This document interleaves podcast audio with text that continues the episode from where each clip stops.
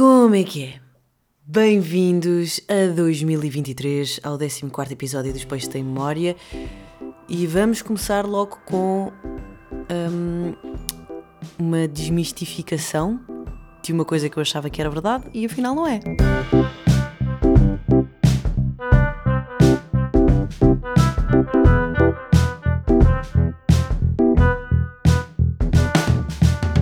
Como é que é?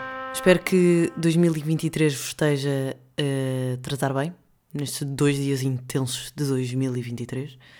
Um, como é que foi a vossa passagem de ano? Eu já disse, eu disse no episódio anterior que eu adoro a passagem de ano, e de facto adoro a passagem de ano. Um, e tudo o que eu estava à espera acabou por acontecer. Comi, bebi champanhe, comi passas e chorei à meia-noite. Choro sempre à meia-noite, porque, pá, eu não faço ideia porquê, mas eu fico tão overwhelmed com todas as emoções do ano que passou e do ano que vem aí, e eu gosto que as pessoas estejam todas a contar uh, até a zero, desde o 10, e depois toda a gente grita, e depois olha-se pela janela e está toda a gente super feliz e há fogo de artifício, e não sei, é uma. São imensas emoções de várias pessoas à minha volta que acaba por, uh, por culminar tudo em lágrimas. E é bonito. Eu moro numa praceta onde existe uma polícia, uma esquadra da polícia, porque é assim que se fala, uma esquadra da polícia, e, e já o ano passado eu fiz também cá em casa. Um, e, e à meia-noite, para além de haver imenso fogo de artifício espalhados pela, espalhado pelos bairros todos, a polícia sai toda cá para fora e liga as sirenes para celebrar também o ano novo. Eu acho isto muito divertido, porque eu acho que esta malta desta esquadra da polícia é toda muito. é mais nova. Pá, e são, no fundo, são uns grandes bacanos. Um, nunca tive. Nunca houve um problema. A minha cadela está solta, anda solta, uh, porque é uma cadela que se porta bem. E eu sei que não devia fazer isto, porque no fundo é ilegal. Epá, mas se ninguém estiver incomodado à minha volta, e ninguém, se, se ninguém estiver incomodado pela presença da japa, ou se a japa não estiver a incomodar, porque de facto a japa não, não liga nenhuma a ninguém, uh, nem a cães, aliás, foge deles, portanto acaba por não incomodar muito o facto dela andar solta. E os polícias podiam uh, implicar com isso e não implicam, o que é fixe. Claro que se ela estiver uh, mais próxima, porque ela nem, nem, se aproxima muitas pessoas, portanto é, é um bocadinho diferente para toda a gente ela andar solta. Pronto, mas os polícias podiam implicar só porque, enfim, porque é lei, mas não. Não, não, não fazem nada em relação a isso. Uh, e isso é fixe. Não fazem nada porque a japa também não incomoda, não é? Não é tipo, não querem saber da lei. Obviamente querem, mas percebem que, havendo um cão que não incomoda o facto de estar solto, não vão pedir para prender o cão. Eu a tentar esquivar-me aqui de todas as críticas possíveis. Mas pronto, foi muito fixe, foi a minha casa, fizemos grande jantar, grandes entradas, grande vinho. Não foi um grande champanhe, porque eu não tenho dinheiro para grande champanhe, portanto foi um grande espumante. Uh, a minha irmã veio e trouxe o kit de hand poke tattoo, que é aquela agulha em que se molha a agulha, depois molha-se a agulha na tinta e depois pica-se. Uh, espeta-se na pele e faz uma tatuagem. Eu já tenho algumas tatuagens da Rita, porque a Ritinha houve um dia que pensou: Eu quero fazer tatuagens, posso experimentar? E eu, está bem, e pronto. E agora ela está a ficar melhor, portanto eu já confio mais nela. Um, portanto estávamos todos à mesa, era tipo 11 e meia. A Rita foi buscar e disse assim: Queres. O que é que tu queres que eu faça? E eu não sei, pode ser um coração aqui no ombro. E fez, e foi fixe. Houve música, cantou-se, tocou-se guitarra, jogou-se jogos, jogaram-se jogos, aliás, um, cantou-se outra vez. E foi até às seis da manhã. E depois fomos todos para o tapete, cantar, tocar, falar. Foi divertido. Eu gostei. Foi uma boa entrada no novo ano. Uh, e foi fixe. E, entretanto, eu estava a pensar sobre o que é que eu ia falar neste episódio e lembrei-me de um facto. Eu, quando, quando entrei na Mega, uh, eu fazia programa à noite, uh, às oito da noite, e tinha uma rubrica que era factos inúteis, mas interessantes. Ou factos. Já não lembro bem como é que eu chamava a rubrica, mas era qualquer coisa de factos interessantes, mas pouco, pouco úteis. Pá, não sei, era qualquer coisa assim. E houve um dos factos que eu guardei para sempre porque eu achei mesmo, mesmo fixe, que é o facto do leite do hipopótamo ser cor-de-rosa. E passados quase 10 anos, não, eu entrei em 2014, portanto não foi quase 10 anos, mas pronto, passado algum tempo, uh, e quando eu decidi que ia partilhar este facto neste podcast brilhante que tenta ensinar qualquer coisa fixe todas as semanas, uh, fui pesquisar um bocadinho mais sobre o facto do leito dos hipopótamos ser cor-de-rosa e eis não quando que descubro que é mentira. Totalmente mentira. Portanto, o, o, há muita gente a quem eu partilhei, com quem eu partilhei este conhecimento, esta pequena informação, que devo pedir desculpas porque durante estes anos todos eu menti. eu menti sem eu não queria nada ter mentido, porque eu achei mesmo que era verdade. Porquê? Porque foi o National Geographic que disse. E, e entretanto eu tive tentar perceber porque é que uh, há uma mentira generalizada da internet que o leite do hipopótamo é cor-de-rosa e eu garanto que se vocês puserem, escreverem no Google um, leite hipopótamo, as fotografias no Google Images que aparece são é leite cor-de-rosa. Parece um batido morango. E por isso eu tinha sempre qualquer coisa que suportava esta minha esta minha, esta minha crença em que o leite do hipopótamo era cor-de-rosa. E eu fui tentar perceber porque é que se espalhou este mito e realmente está a ser muito difícil uh, desmistificar e retirar este conhecimento, esta informação, esta fake, um, fake news, esta fake news, sim, porque é só uma, um, da internet. Uh, e acontece que foi mais ou menos em 2013 que foi quando começaram as fake news e etc. Aquele boom de, de informação completamente não um, fundamentada na internet que o National Geographic, que é um, um sítio que nós conseguimos. Um, Estava a faltar a palavra, mas nós damos credibilidade ao National Geographic, não é? É uma, é um, uma coisa científica. Acontece que, não sei por alguma razão, eles disseram fun fact: o leite do hipopótamo é cor-de-rosa. Toda a gente acreditou e, portanto, esta informação foi uh, reproduzida várias vezes durante alguns anos. E agora, quando eu fui procurar realmente o leite do hipopótamo é cor-de-rosa, descobri que não.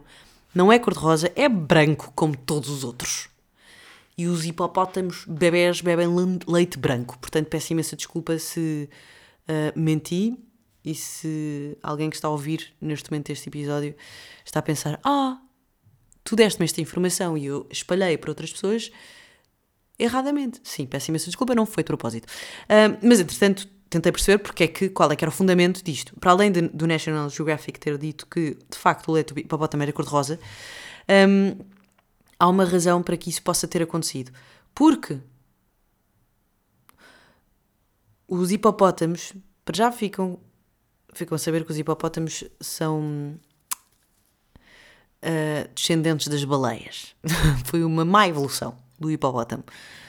Uh, não sei se foi uma má evolução, porque eles são muito fixos, são hiper agressivos, os hipopótamos, mas são um bicho mesmo muito, muito estranho. Nós só aceitamos que eles são um bicho normal, mas é tipo, os hipopótamos são super estranhos, têm tipo quatro dentes, uma boca enorme e não têm pelo.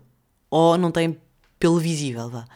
São ali quase um sapo gigante um sapo mamífero que não salta, mas quando está dentro d'água salta. Não sei se vocês já viram os hipopótamos a, a correr dentro d'água, mas eles vão até ao fundo e fazem um grande balanço para cima e pá, são super agressivos, são super pesados, uh, destroem melancias num segundo. São bichos fixos no fundo, mas pá, eles têm um ar super querido e não são. Portanto é um bocadinho sempre não sei, fico sempre desiludida. Mas acho giros.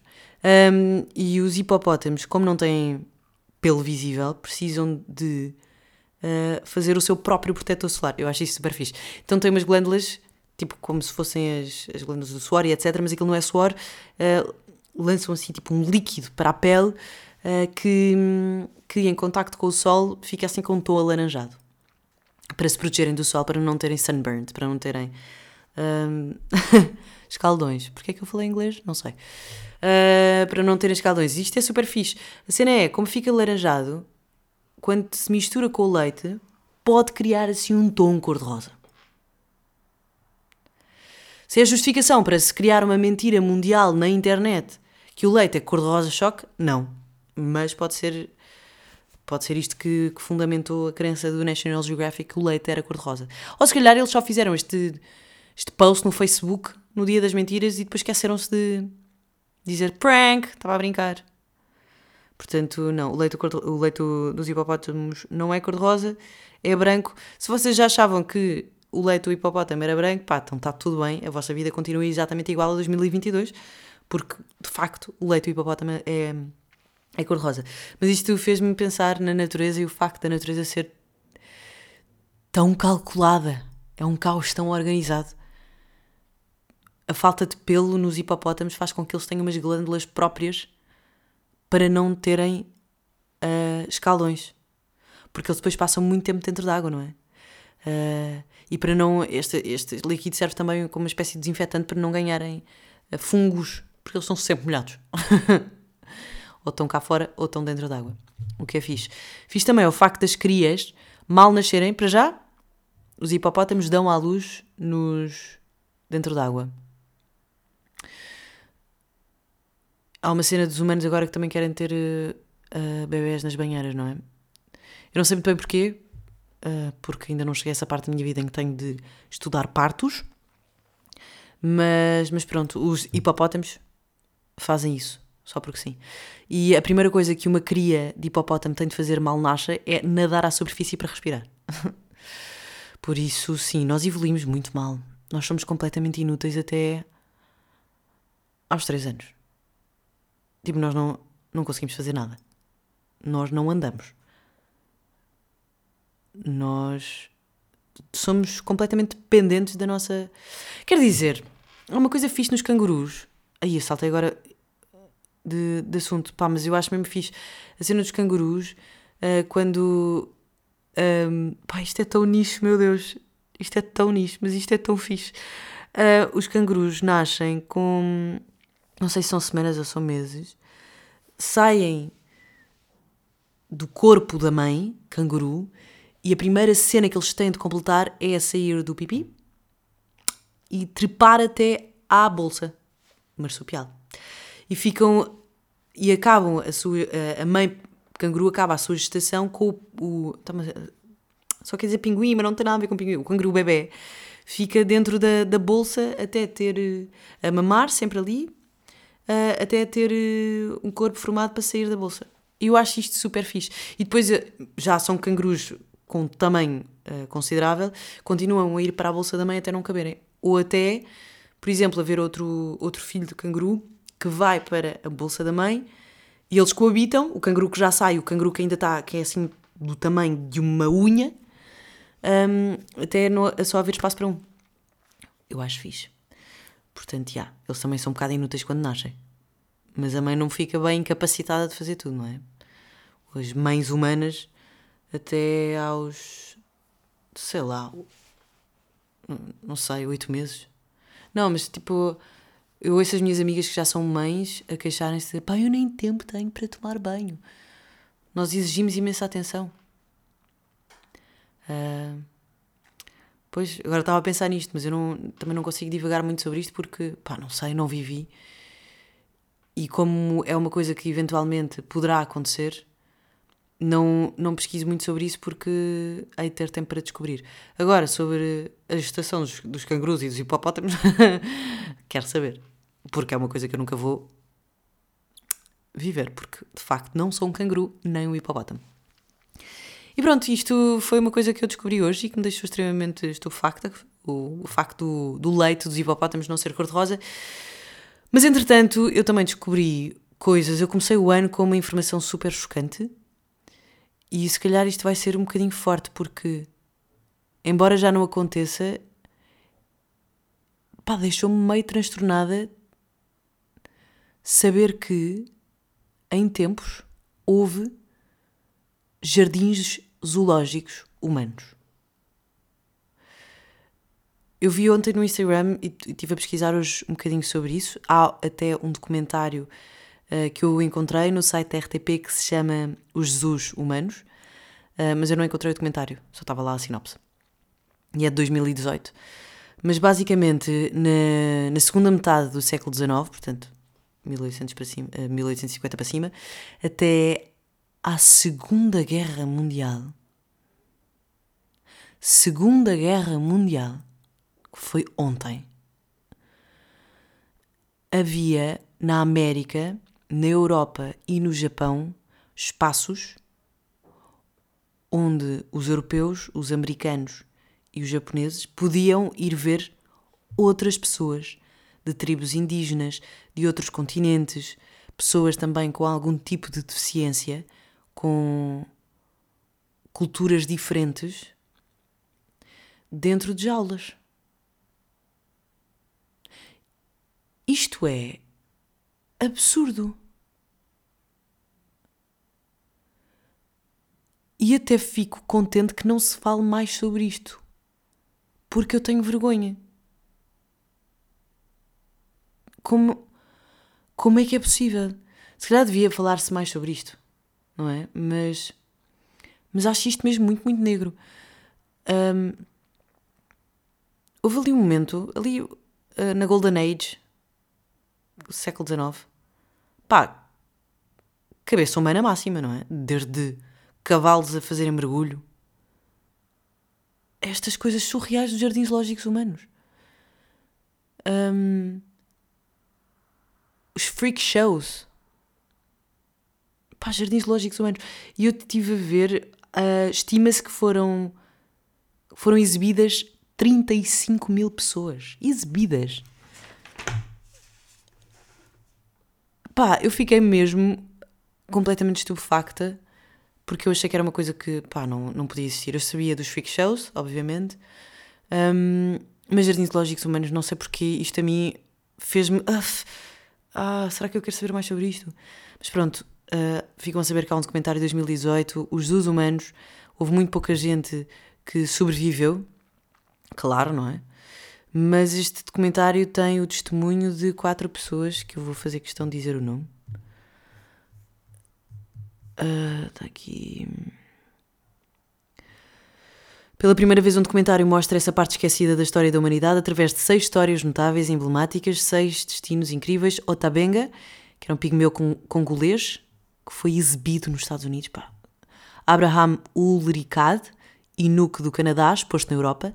Billy, um aborígene australiano mostrado na América do Norte e Europa.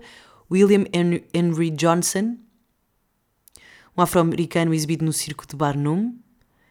Marius Calawe, Kanak da Nova Caledónia, exposto em Paris. Pronto, e depois a sinopse acaba através das suas histórias pessoais, imagens inéditas. O documentário revela esse capítulo da nossa história como a sociedade serviu de grandes eventos públicos para moldar a representação do outro. Isto é um escândalo. E eu acho que se calhar até se devia falar mais sobre isto, porque se calhar também ajudou na, na construção do vários preconceitos, racismo e etc.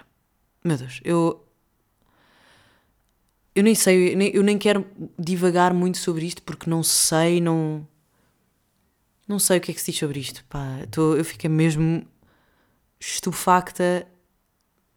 Se calhar já sabiam que isto, que isto tinha acontecido, Pá, mas eu não. Eu deparei-me com esta informação aos 30 anos, no dia 1 de janeiro de 2023. Como é que é possível? Pá, nós passamos por um por um momento de a história da humanidade passa por um momento de luxo em que nós achávamos que, éramos, que éramos os maiores porque começámos a ficar hum, cientificamente evoluídos e compreendíamos a humanidade, e estou a, falar, estou a dizer compreendíamos com aspas, obviamente, não é? Uh, achávamos que compreendíamos o mundo de uma certa maneira e pá, e fizemos coisas completamente loucas. Enfim, acho que nós estamos a caminhar para uma evolução social e emocional bacana. Falta um longo caminho pela frente, mas acho que estamos a ir para um sítio bom. Ou melhor, eu não sei. Bem, enfim, por falar em sítios melhores, uh, às vezes perguntam-me o que é que eu tenho a dizer sobre os jardins lógicos e há muita gente que, que acha que eu sou contra os jardins lógicos, amigos meus. Um, e eu não sou. Claro que o Jardim Zoológico, quando surgiu, surgiu com os princípios errados, porque, por exemplo, de Lisboa foi no fim do século XIX, acho que foi fim, exatamente. Portanto, obviamente, estávamos naquela fase de: olha, nós viajamos, querem viajar também, nós trazemos um bocadinho das nossas viagens para estes sítios de 5 metros quadrados. Portanto, vejam. E essas coisas, essas viagens, às vezes traziam pessoas, outras vezes traziam tigres, outras vezes traziam, sei lá, camelos. Um, portanto, era só uma questão de, de lazer e mostrar às pessoas que não podiam viajar uh, aquilo que existia para além mar, para além terra, para além das nossas casas. Um, mas pronto, felizmente o Jardim Zoológico evoluiu. O nosso Jardim Zoológico de Lisboa tem umas instalações desde que eu ia para lá fazer ATL até agora. Eu fui recentemente, foi em 2019. Acho que foi em 2019, já. Um, desde aí houve uma, uma evolução de, do habitat das, de, dos bichos que lá vivem, das, as, já não existe o corredor dos macacos, já não já é uma coisa muito mais uh, preparada e própria para cada animal, cada espécie do que era há uns anos. E isso só mostra que estamos a caminhar num, para, um, para um lugar melhor. Neste momento, os jardins lógicos são super importantes porque fazem uma manutenção da biodiversidade.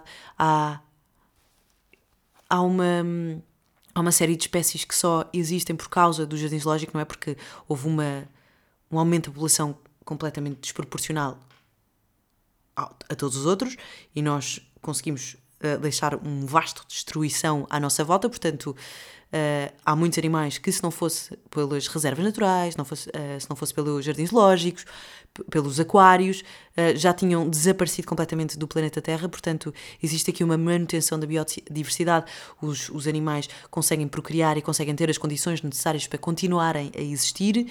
Existe também uma sensibilização da população, ou seja, eu se calhar não tinha esta, esta sensibilidade para. Hum, os animais para a natureza se não tivesse ido aos jardins lógicos, se não tivesse passado lá tempo, se não tivesse feito aquele ATL, aqueles ATL, ATLs, eu nunca sei dizer o, o plural, portanto evito sempre. ATEs, aqueles ateliês de tempo, de, de, tempos li, de tempo livre. Um, portanto, a partir do momento em que uma pessoa conhece, vai fazer uma. vai propagar, fazer uma propagação da mensagem, e neste caso é para o bem, não é? Não é propaganda política, não é isso que estamos a falar. Serve também para investigação uh, para perceber tipo, como é que os animais reproduzem, como é que estes animais podem estar mais confortáveis um, nos seus habitats e etc. E depois existe também uma parte muito importante que é a reintrodução na natureza. Hoje em dia, pelo menos no Jardim Zoológico de Lisboa, já não existe, uh, já ninguém retira animais da natureza para pôr no, Jardim Zoológico. Isso já não existe. existe ao contrário eu lembro-me que eu há uns tempos, quando fui, eu acho que eram os koalas, os koalas estavam num, num programa qualquer de reintrodução da natureza, isso é mesmo muito fixe. Eu deixei aqui o site do Jardim Zoológico aberto. Uh, olha, sabia que o ADAX, sabia que o ADAX já esteve extinto na natureza, é verdade, o Jardim Zoológico de Lisboa participa na conservação desta espécie. Uh, contribuindo com o envio de animais para reintrodução, tal como aconteceu em 94, não sei o quê, foram reintroduzidos 70 animais num parque nacional, em Marrocos. Uh, depois, o jardim zoológico é tão caro não só porque pá, os animais precisam de comer e precisam ter boas condições, como também um, eu não sei se é este dinheiro que vai para os apoios financeiros, mas existem vários apoios financeiros pelo mundo e o Jardim Zoológico apoia financeiramente, por exemplo, estou a ler aqui no site o programa de conservação do OCAPI, Pá, eu lembro perfeitamente quando o okapi apareceu no jardim zoológico, que é um bicho muito esquisito, com cabeça de girafa, com riscas, mas depois com corpo de antílope, tem tipo os cornichos de girafa também, mas depois é tamanho de um cavalo. E lembro-me que foi uma cena.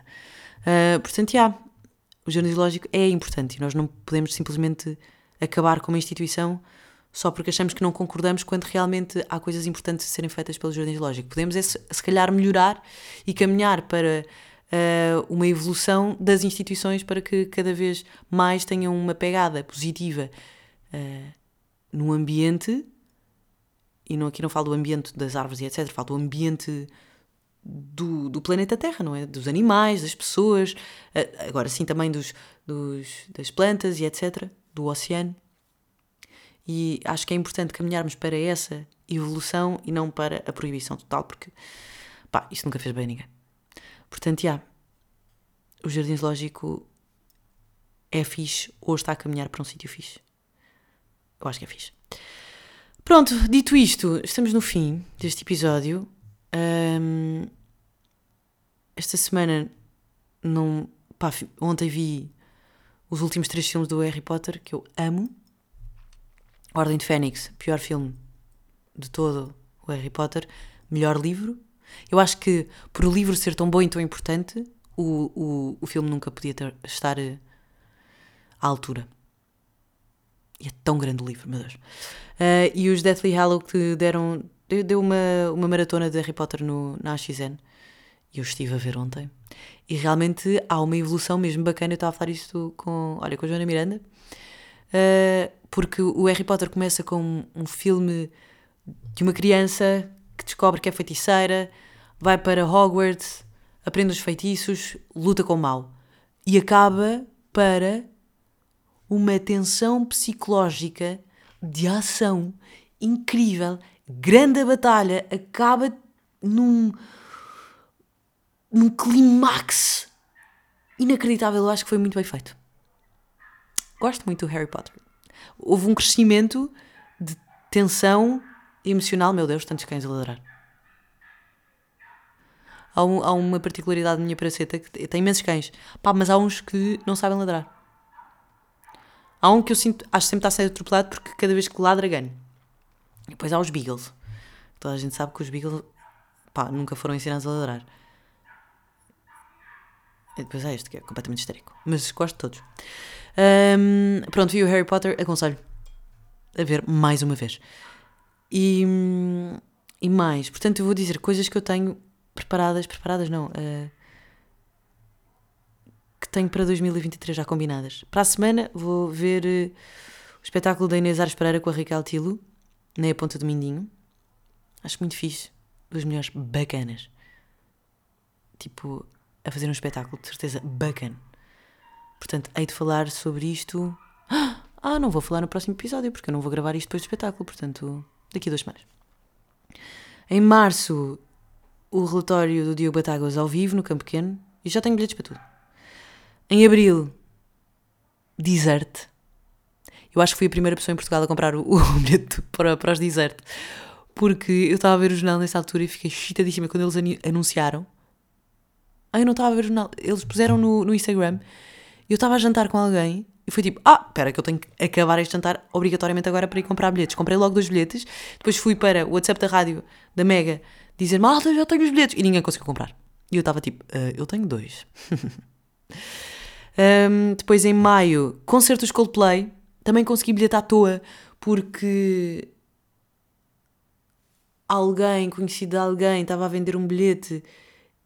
Ah, foi a Maria João, que estava a estagiar nessa, nessa altura, uh, na Mega, disse: Olha, tenho ali um, um colega de Formontelos. Um colega, ela não disse um colega. Uma pessoa que eu conheço, de Formontelos, que é a terra dela, está a vender um bilhete para os Coldplay. Alguém quer? E eu: uh, Sim, portanto vou sozinha para Coimbra, ver os Coldplay. E depois, em julho, Harry Styles. Sem falar dos festivais que irei. Porque a Mega tem a sorte e o prazer de trabalhar numa rádio que trabalha também em vários festivais. Portanto, irei a esses festivais. Uh, e pronto, é o que eu tenho comprado. Tenho espetáculo de Inês Pereira, Raquel Tilo, Diogo Batáguas, Coldplay, Desert, Harry Styles. Estou contente com o programa deste, deste ano, até agora, portanto, e só estamos no dia 2 de janeiro, portanto, está-se bem. Portanto, tenho ter muita coisa para, para partilhar. Ah! Tenho que corrigir uma coisa.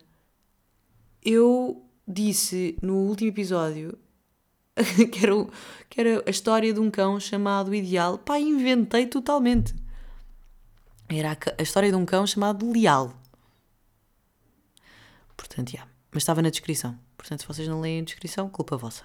Eu fiz uma, uma adenda. E pronto, é isto. Um, não se esqueçam que hum, a cabeça do humano pode ser completamente louca. já houve jardins zoológicos, zoológicos de pessoas. Se quiserem, o documentário chama-se O Zoo dos Humanos. Uh, não se esqueça que o jardim zoológico é bacana. Tem como objetivo, até pus aqui, preservar, estudar e ajudar a evitar a extensão. E a extinção. A extensão não, a extinção das espécies ameaçadas. Tenham um bom ano. Uh, aproveitem para fazer uma retrospectiva, para respirar fundo, para ter calma. Janeiro é um mês que dura sete anos. Portanto, está tudo bem. Cada dia é um dia. E lamento iludir, mas o leite dos hipopótamos é branco. Até para a semana.